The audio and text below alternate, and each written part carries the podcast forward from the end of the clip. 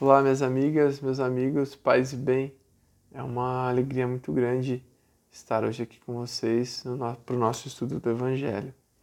Uh, hoje o estudo do Evangelho vai tomar o capítulo 12, Amai os vossos inimigos, uh, mais especificamente o item 11, que fala sobre o duelo.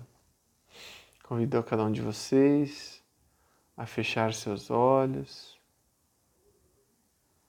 e numa oração sincera, eterna, extrair tudo de bom. Que ainda está nos nossos corações, fazer acordar o germe da paz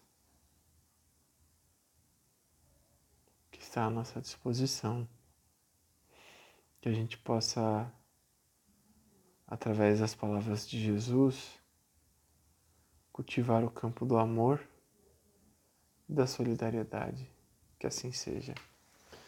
Meus amigos, minhas amigas, a gente vai falar então sobre o duelo. Uh, bom, o duelo a gente pode tem várias uh, a gente pode seguir várias correntes, né, para tentar explicar o que é o duelo. Aqui eu vou falar sobre duas uma mais antiga e a outra um pouquinho mais moderna e atual. Poxa, duelo ainda hoje? Ela... É, duelo ainda hoje. Bom, a, a versão mais antiga ela é aquela em que uh, a pessoa da família A uh, brigava com alguém da família B, e aí esse alguém da família B se sentia injustiçado, e aí é, numa batalha, num duelo, essa disputa uh, ia resolver, né, reparar a honra da, da sua família. Uh, enfim,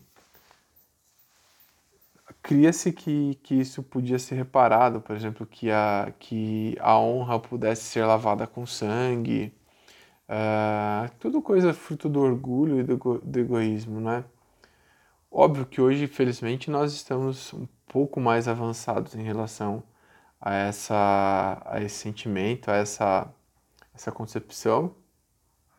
Então a gente não acha normal hoje, nos nossos dias, que alguém queira lavar sua honra através de um duelo, através de uma disputa em que a vida está em jogo. Uh, isso, infelizmente, acontece ainda em alguns lugares, mas, de maneira geral, a, a, as nossas leis já reconhece, reconhecem que, que isso é uma, uma fronte, uma afronta para com a vida humana e para com a sociedade como um todo, né? Bem, é, só é verdadeiramente grande aquele que, considerando a vida uma viagem que o há de conduzir a determinado ponto, pouco caso faz das asperezas da jornada e não deixa que seus passos se desviem do caminho reto. Com o olhar constantemente dirigido para o termo a alcançar, nada lhe importa que as urges e os espinhos ameacem produzir-lhes arranhaduras.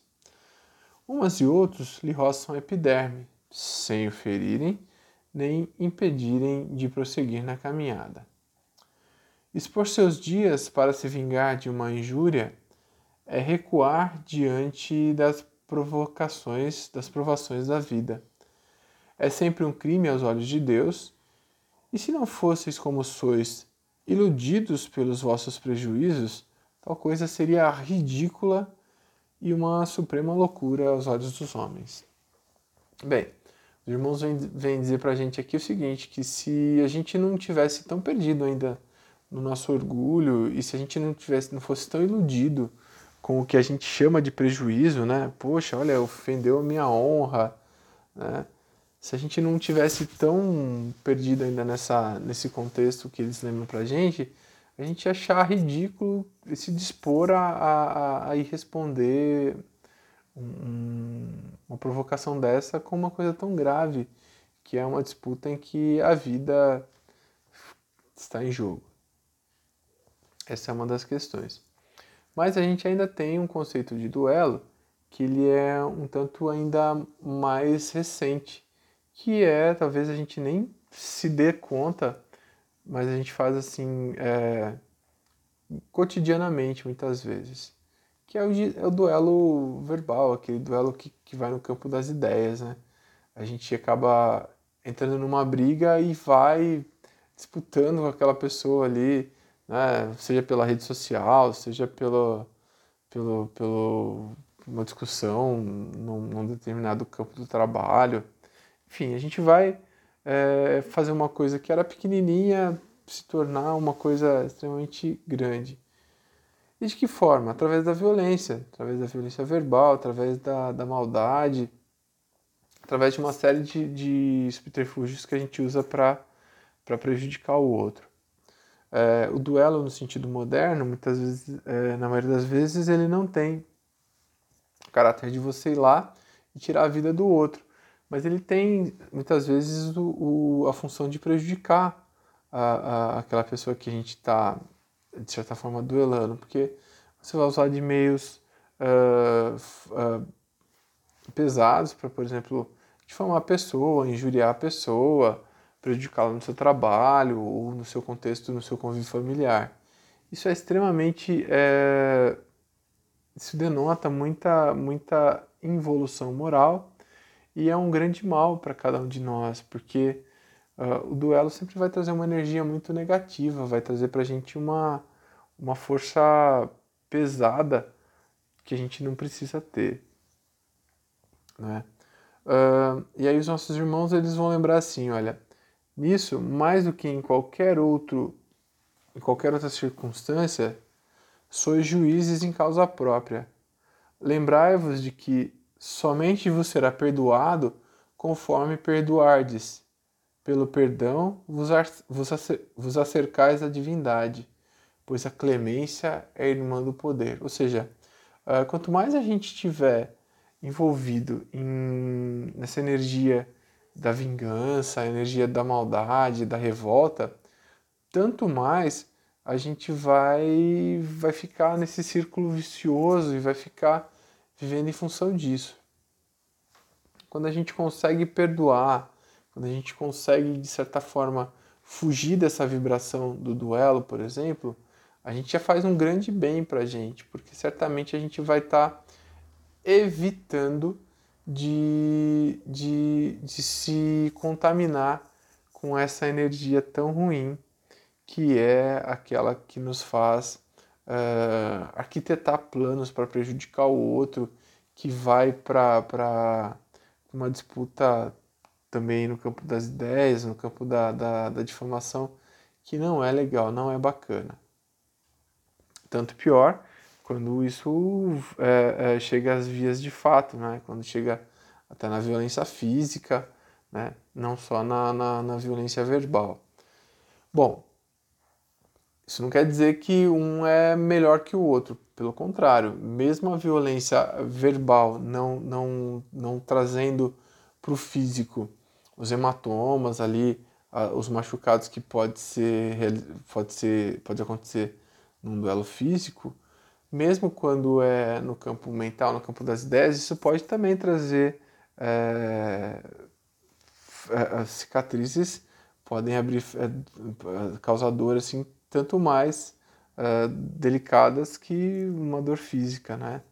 A dor psicológica também é uma dor que a gente precisa levar em consideração. Portanto, o duelo nunca deve ser uma ferramenta para aquele que se diz cristão, para aquele que se diz espírita. Por quê? Porque é justamente contrário das leis de Deus, vai contra aquilo que Jesus nos pede, que é amar os nossos inimigos. Aí você fala, poxa, lá, já é demais, né? Eu não vou ter que, não vou poder responder o textão no Facebook. Eu não vou poder responder agressão física. E vou ter que amar o sujeito ainda? Sim, vai ter que amar. Mas Uh, como nós não somos ainda no nível de Jesus, né, nós estamos ainda lá embaixo, talvez um dia a gente chegue né, no, no nível de Jesus, mas como a gente está lá embaixo ainda, a gente precisa compreender o que Jesus disse quando ele disse para que nós amássemos os nossos inimigos. Certamente ele não estava dizendo para que você é, fosse lá e desse um beijo no pé do seu inimigo porque ele te fez uma ofensa, ou que você fosse lá e tentasse dar um abraço naquela pessoa que te causa repulsa. Não, não é isso. O que Jesus efetivamente está dizendo é que a gente precisa, de certa forma, parar de vibrar nessa frequência do mal. Que se alguém te fez o mal, você não deve ir lá e fazer mais mal ainda. Porque a despeito do que a gente pensa que aquilo vai nos libertar, ao contrário, aquilo vai nos aprisionar. Quanto mais mal você faz, mais mal você gera para você e mais coisas pesadas você vai uh, atrair para você. Quando, a gente, quando Jesus fala que é para a gente amar os nossos inimigos, ele, de certa forma, ele está dizendo para que a gente não pague com o mal aquilo que nos foi feito de mal. Tá? Que muitas vezes você fazer o bem para o outro é você simplesmente perdoar ou não fazer nada, ficar na, na, na, na sua ali, como, como falam os jovens, né? Tentar não, não retribuir essa, essa energia pesada que lhe foi, que lhe foi distribuída. Porque você só tem aquilo que você dá. Aquilo que você, é, aquilo que você dá, efetivamente você tem. Se você faz a maldade, certamente você está contribuindo para que você é, faça germinar a maldade dentro de você. É isso então. É, eu acho que, que todo o resto é autoexplicativo, né? A gente tem várias uh, questões para a gente lembrar e para tentar exemplificar no nosso dia a dia. Eu acredito que a gente pode fazer isso depois que terminar o vídeo, a gente tentar pensar um pouco e tentar uh, trazer situações concretas no nosso dia a dia para a gente poder uh, pensar como que eu vou fazer o bem para aquele que é meu inimigo, como eu vou amar aquele que em tese me causa pavor, aquele que me causa algum tipo de animosidade. Não tem resposta, tá? Cada um vai ter que tentar pensar num, num caso específico, talvez um caso familiar, um caso no trabalho, ou alguma coisa que te aconteceu e que te fez muito sentido, um vizinho, alguma coisa que te machucou bastante. Então, eu sugiro né, que se você conseguir, você tente fazer uma, um exercício concreto de, de tentar pensar em alguém que te fez algum mal e que você tente já neste, neste momento colocar essa pessoa na sua oração. Colocar essa pessoa num, num, num campo de vibração ali para você mandar energias boas para essa pessoa. Se você conseguir, se você tiver esse grau de evolução, liga para essa pessoa, fala que você pensou nela, que você deseja tudo de bom para ela, né? Se alguém que, que te pediu perdão por alguma coisa que você fez, que, que fez com você no passado, e você não conseguia, tenta colocar essa semana para você uh, uh, efetivamente conseguir ligar para essa pessoa e falar assim, olha, lembra aquilo que aconteceu, aquilo está no passado, acho que a gente precisa sentar, conversar, tomar um café, tomar um chá, se reunir depois que passar essa pandemia e se abraçar novamente, né? Porque a vida não faz sentido se a gente não estiver juntos e se a gente não estiver crescendo de forma comum, tá? Se for muito para você ainda, tenta fazer oração, colocar essa pessoa na sua, no seu campo de, de, de vibração, tá bom? Mas vamos tentar fazer essa, esses, essas dinâmicas aí para a gente conseguir exemplificar e colocar no plano concreto as palavras de Jesus. As palavras de Jesus são sempre muito simples, mas muito uh, sofisticadas. Então, porque elas trazem uma, um aprendizado muito grande e a gente muitas vezes não está preparado para isso ainda. Mas tem sempre graus que a gente vai conseguir atingir e alcançar, tá bom? Eu agradeço a presença de vocês, a paciência. Fiquem com Deus. Que Jesus abençoe a casa de cada um de vocês. Tenha uma semana linda e que a família fique em paz. Graças a Deus. Até a próxima.